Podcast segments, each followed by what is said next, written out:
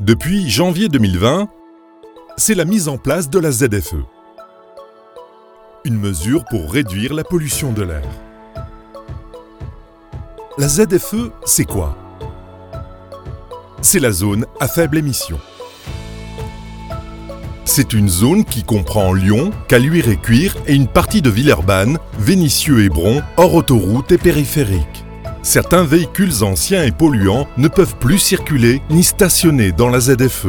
Elle concerne qui cette ZFE eh bien, depuis le 1er janvier 2020, les camions et camionnettes des professionnels qui sont anciens ou polluants.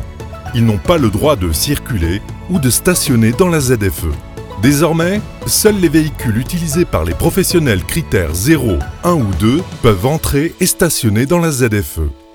Les véhicules avec une vignette 3, 4 ou 5 ne peuvent pas accéder à l'intérieur de la ZFE.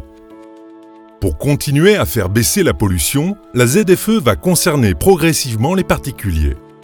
Avant la fin 2022, les voitures et motos des particuliers vignette 5 ne pourront plus non plus circuler et stationner dans la ZFE.